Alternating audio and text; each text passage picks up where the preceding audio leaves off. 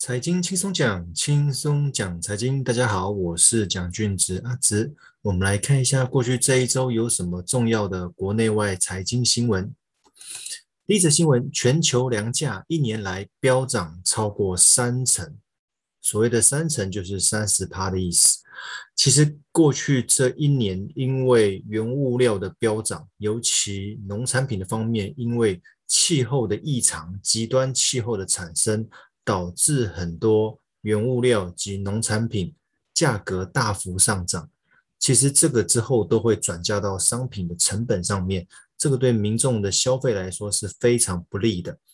但是目前情况已经发生到这样子，我们不得不正视这个问题。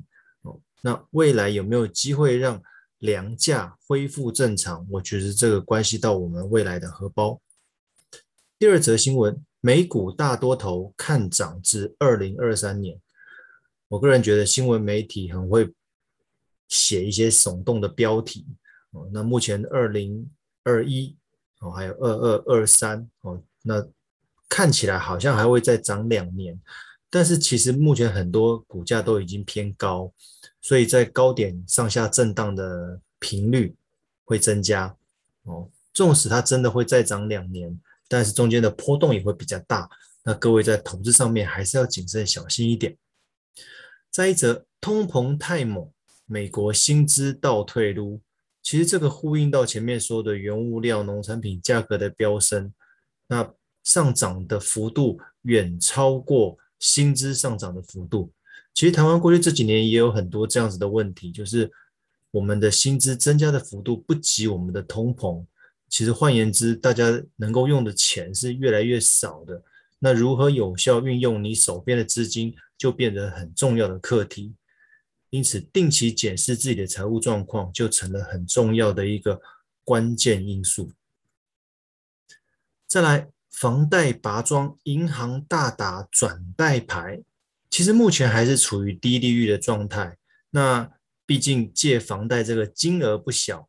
那很多人就想要省那个零点一趴、零点二趴的房贷利率哦，因为相乘之下，其实可以省的利息还蛮多的，所以很多人只要合约可以允许你转贷，不会再扣一些违约费用的时候，就会开始去比较说我要转到哪一家会比较划算、比较便宜。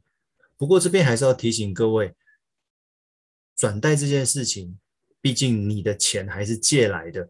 所以你还是要去偿还，你必须要有偿还的一天，而不是一直透过转转贷去降低你的利息，但是却没有确实执行还款这件事情哦，否则你这个负债跟着你一辈子也不是什么太好的事情。联准会暗示年底前缩减购债，全球股市惊跌哦。其实过去这一周股市的震荡还蛮大的。哦，就是有传言说年底前联准会可能会开始缩减印钞的幅度，导致股市回档。其实这个也呼应到前面刚刚提到的，纵使今天新闻预测说美股还有两年可以上涨，但是因为年底甚至明年可能会缩减购债，甚至升息的可能，导致。股市回档甚至上下震荡的幅度会比较频繁，那各位在操作上面还是要谨慎一些，保留一些现金部位。再一则，四千七百零二家无薪假的加速再创新高，这是台湾的部分，已经有四千七百多家的企业哦，确实有在放无薪假。其实这个大部分都是在。服务业、观光业这一块哦，尤其是前一阵子发现到观光业的很多饭店、旅馆，原本是接纳国外观光客的、国外商务人士的，那目前都呈现停停摆的状态。那其实这个也是蛮伤脑筋的哦，因为未来这一部分可能会造成所谓的薪资上面的贫富差距哦。就制造业、电子业来讲。薪水在过去这一段时间可能会有蛮多人会呈现加薪的状态，那反而是服务业、观光业这这一部分的人，可能是因为失业甚至无薪假导致没有收入哦。那这个政府就要如何应应？那我们就后续追踪看政府的一些政策。当冲降税优惠延长三年，其实我个人蛮反对这样子的政策啦，因为当冲跟赌博没两样，一翻两瞪眼，今天买今天就卖，其实这个已经不太需要做一些很严谨的分析评估了，有点跟赌博一样了。那不过为了政府为了刺激投资哦，那当冲降税这个政策呃确定会再延长三年。我觉得如果你透过当冲来做股市的投资策略的话，那你的税缴的可以比较少。那这样子的优惠还有三年的时间。确诊暴增，澳洲经济恐现二次衰退。其实先前澳洲跟台湾一样，其实疫情控制的还不错。那后来 Delta 病毒的入侵，那澳洲目前有许多的城市还是处于封城的状态。所以之前有传闻提到，哎，澳洲那边可能经济有比较好转，有可能会实施升息，但是现在看起来升息这件事情可能要暂时延后，因为经济好转才有可能升息。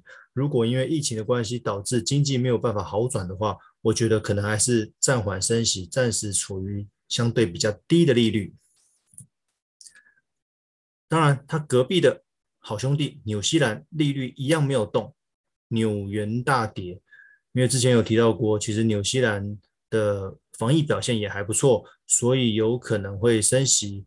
但是目前为止，纽西兰的利率没有变哦，所以造成纽西兰的汇率、货币的汇率大跌。其实澳洲、纽西兰意味着原物料、农产品相关价格的回档哦，所以他们这两个货币也就会比较明显的反应。在国际的那个汇率市场上面，阿富汗地缘政治风险升高。过去这一周，各位相信最大的国际新闻应该就是美国从阿富汗撤军，让塔利班夺回政权。那很多阿富汗的民众就像逃难一样的想要离开。那这个后续在投资上面可能会对黄金甚至石油方面有比较重大的影响。那这一次。塔利班夺回政权，是不是跟二十年前他们的做法会一样？那这个我们只能持续观察。那毕竟这个国家也很特别啦。那隔壁的伊朗，目前为止还是被美国处于禁运的状态。那如果这两个相邻的国家是难兄难弟，互相帮忙的话，那是不是让在中东的势力会做大？那相关的一些投资标的可能会受到比较大的影响。那这个也要持续的观察。再一个，首相请辞，马来西亚货币跌至一年新低。哦，各位如果有注意疫情的新闻的话，其实近期马来西亚的疫情还蛮严重的。那这个会反映到马来西亚的货币，那再加上他们的首相请辞，那请辞的原因呢，也是因为疫情没有控制好，所以下台。所以各位在投资的时候，尤其如果你是投资外汇市场的话，其实你要注意的新闻还蛮多的，因为影响外汇涨跌的因素还不少。那尤其是政治这一块，所以在投资市场上面，政治跟经济其实是分不开的。那政治上面的一个风吹草动，就会反映在投资甚至外汇外币这部分。那这部分，请投资大众还是要留意一下。好了，以上的资料来源就是各大报的财经新闻，希望各位会喜欢。那我们今天的分享就到这里，谢谢各位。